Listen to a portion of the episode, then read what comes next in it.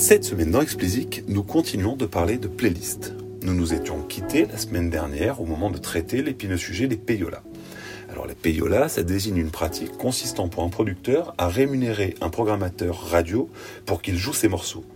Cette pratique, qui avait cours dans les années 50, a vite été interdite aux États-Unis. Elle était largement déloyale, car vu le peu de choix de radio à l'époque, l'auditeur était directement impacté par ces pratiques.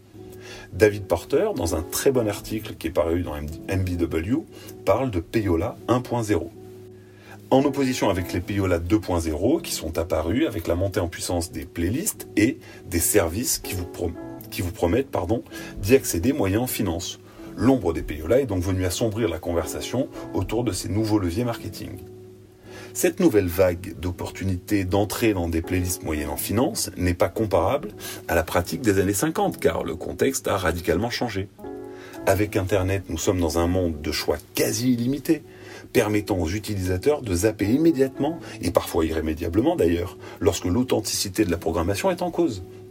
Par ailleurs, la cohabitation entre contenu sponsorisé et contenu organique est devenue affaire courante pour les auditeurs.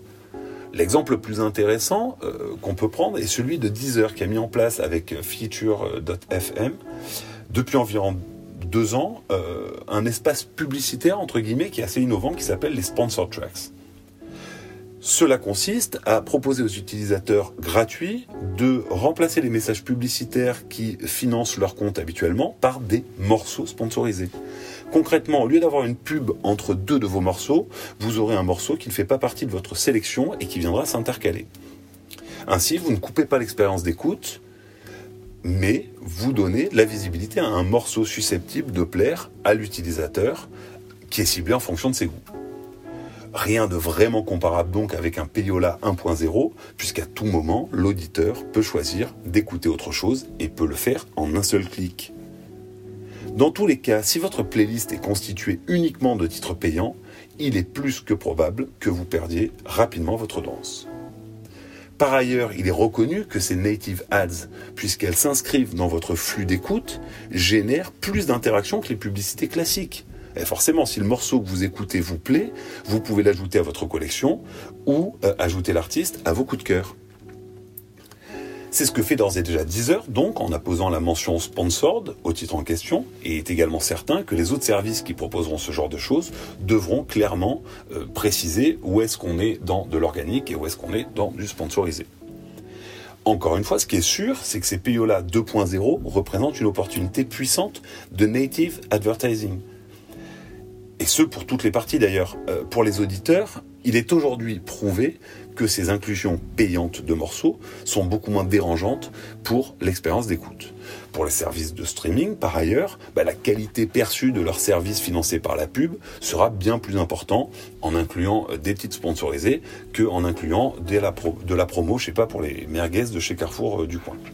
Et enfin, pour les artistes, qui en toute logique sont les principaux bénéficiaires puisqu'ils ont ainsi accès à des utilisateurs susceptibles de devenir fans.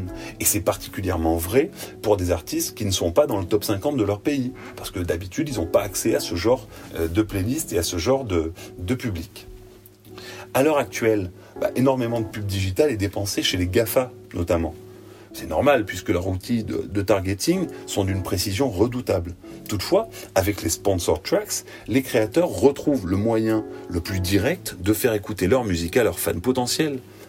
Pas de clic intermédiaire, pas de splash page vous redirigeant vers le bon service, juste une écoute qui vous emballe ou pas d'ailleurs.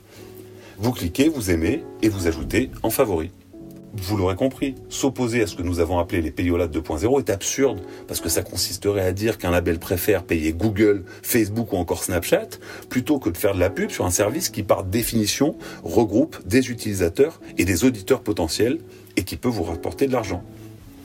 Je terminerai en prenant un peu de recul sur la menace que représentent les payolades 2.0. Je crois sincèrement que la menace, justement, est ailleurs.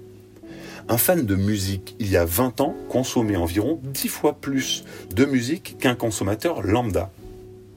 Depuis le streaming, et notamment depuis toutes les solutions dites lean back, entendez, euh, vous vous posez dans votre fauteuil en appuyant uniquement sur un bouton et une playlist infinie euh, se déroule devant vous, eh ben, un paradoxe est apparu.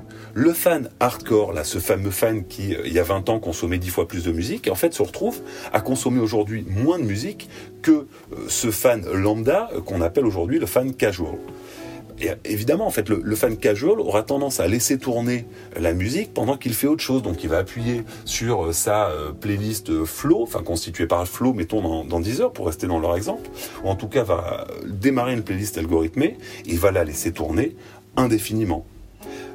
À l'inverse, un fan hardcore bah, aura probablement minutieusement programmé ce qu'il voulait écouter pendant le temps d'écoute qu'il avait devant lui. Et une fois qu'il aura fini, bah, il sait qu'il a plus de temps d'écoute et il passe à autre chose. Vous voyez où je veux en venir?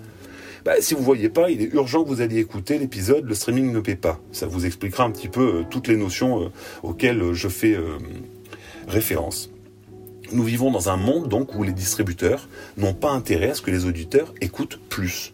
Ils ont intérêt à ce qu'il y ait plus d'auditeurs qui écoutent peu mais leur artiste. Les fans hardcore sont déjà souvent utilisateurs des Spotify et autres, alors que les casuals sont pour la majorité encore à convaincre. Du coup, la prochaine vague d'acquisition de nouveaux clients euh, par les services de streaming sera constituée de consommateurs qui abaissent mécaniquement le per stream perçu par les artistes. Et la grande responsable de ce paradoxe est la playlist. Parce que forcément, vu son importance autant au niveau marketing qu'au niveau revenu, il est normal que tout le monde veuille utiliser le système à son avantage. Chacun a pour objectif de l'utiliser pour générer plus de streams, même si cela revient à frauder. Ils sont amenés à suivre une logique commerciale court-termiste. Je l'ai déjà dit la semaine dernière, et je souhaite le répéter, ces stratégies que tous les acteurs utilisent pour duper le système à leur avantage sont avant tout la preuve d'une banqueroute artistique.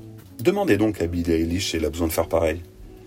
J'espère que vous avez apprécié cet épisode autant que j'ai apprécié le produire. Si c'est le cas, donnez-moi 5 étoiles sur Apple et abonnez-vous où que vous soyez. N'hésitez pas à réagir, commenter et donner votre avis. Je serai heureux de discuter avec vous.